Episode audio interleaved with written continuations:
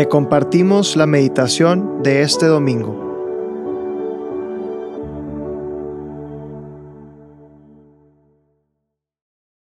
En el nombre del Padre, del Hijo y del Espíritu Santo. Amén.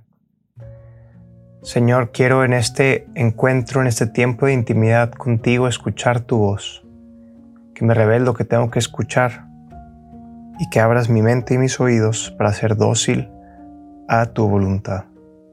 Espíritu Santo, incrementa mi fe, incrementa mi esperanza e incrementa mi caridad para poder ser esa persona a la cual estoy llamado a ser. Hoy domingo 14 de agosto vamos a meditar el Evangelio según San Lucas, capítulo 12, los versículos 49 al 53. Y dice, he venido a arrojar un fuego sobre la tierra, y cuánto desearía que ya hubiera prendido. Con un bautismo tengo que ser bautizado, y qué angustiado estoy hasta que se cumpla. ¿Creéis que estoy aquí para poner paz en la tierra? No, os lo aseguro, sino división. Porque desde ahora habrá cinco en una familia y estarán divididos tres contra dos y dos contra tres estarán divididos el padre contra el hijo y el hijo contra el padre, la madre contra la hija y la hija contra la madre, la suegra contra la nuera y la nuera contra la suegra. Palabra del Señor. Gloria a ti, Señor Jesús. He venido a arrojar un fuego sobre la tierra, y cuánto desearía que ya hubiera prendido el fuego el fuego es algo imponente. El fuego es algo que hace sentir calor. Imagina que estás frente a una fogata, una chimenea, un cuerpo grande de fuego. Se siente calor. El fuego deja rastro donde sea que pase, porque el, fuego consume, el fuego quema. Deja quemaduras en la piel, o deja quemaduras en la vegetación, en, en los troncos, en los árboles, en donde sea que haya estado el fuego, el fuego deja rastro. Y cuando el fuego se vuelve muy grande, el fuego es difícil de apagar. El fuego consume las cosas que toca. Jesús habla de un fuego y de un fuego que representa a un bautismo. Un fuego como un bautismo y uno que a Jesús le angustia por estar esperándolo. Yo me pregunto, ¿Jesús angustiado? ¿Jesús de verdad podría estar angustiado? Qué fuerte creer que Jesús se angustiaba. Este sentimiento de angustia que me hace pensar, pues, ¿qué tiene este fuego que angustia a Jesús? Muchas cosas nos pueden angustiar a nosotros. Personalmente tiendo a ser muy independiente y en ocasiones me angustio por no poder vencer mi independencia. Como dice San Pablo, hago el mal que no quiero y no hago el bien que quiero. ¿Cuántas veces no estamos angustiados por cosas tan humanas que están en nuestra vida y no podemos eliminar? Y aquí Jesús nos presenta un fuego, un fuego que quema, un fuego que deja rastro, un fuego que Jesús siendo Dios anhelaba, anhelaba este fuego, este fuego que es el Espíritu Santo.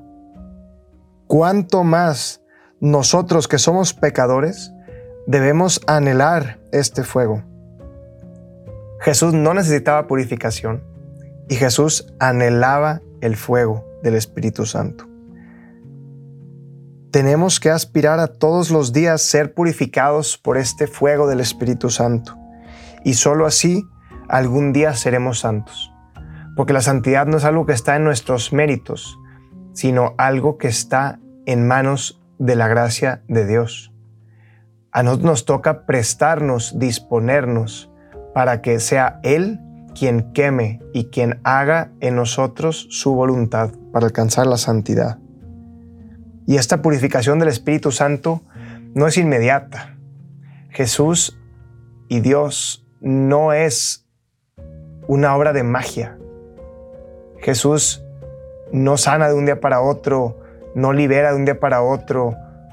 Sí, sí hay milagros, pero en la gran mayoría de los casos la gracia es gradual y constante. Requiere todos los días pedir que el Espíritu Santo nos purifique, que nos transforme desde dentro para poder entonces confrontar el Evangelio y vivir una vida más cristiana. Sin este fuego no podemos ser como Cristo. Necesitamos aspirar a este fuego, desear el fuego. Y sí, el fuego quema, el fuego duele, pero es necesario ese dolor para poder aspirar a la santidad. Desealo, desea ese fuego, anhela que el fuego te queme. Piensa en algo que hay en tu interior ahorita que necesite purificación. Piensa en algún pecado.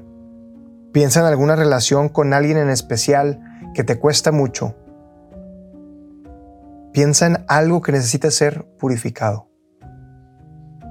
Y te invito a que en voz alta le pidas al Espíritu Santo que te inunde, que te queme, que purifique eso que tú no puedes purificar.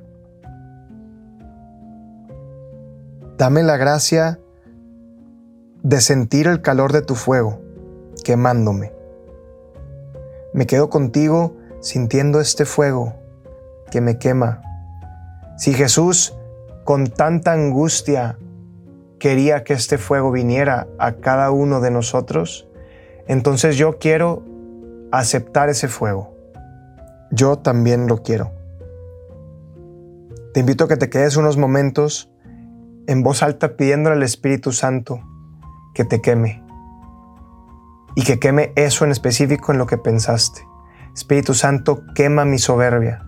Espíritu Santo, quema mi pereza. Espíritu Santo, quema mi arrogancia. Quema mi debilidad. Y solo a través de ese fuego que Jesús quiere con tanta injundia que venga, vamos a poder ser como Jesús.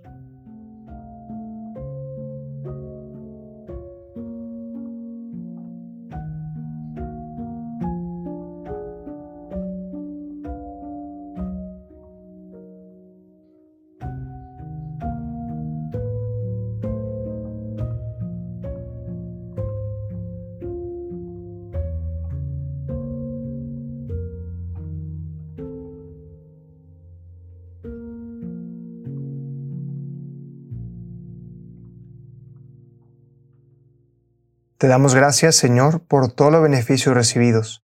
A ti que vives y reinas por los siglos de los siglos. Amén. Cristo, Rey nuestro, venga tu reino.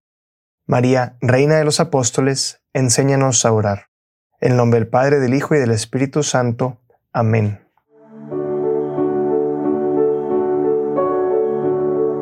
Te invitamos a quedarte en oración y que escuches lo que Dios tiene preparado para ti el día de hoy. Nos escuchamos mañana.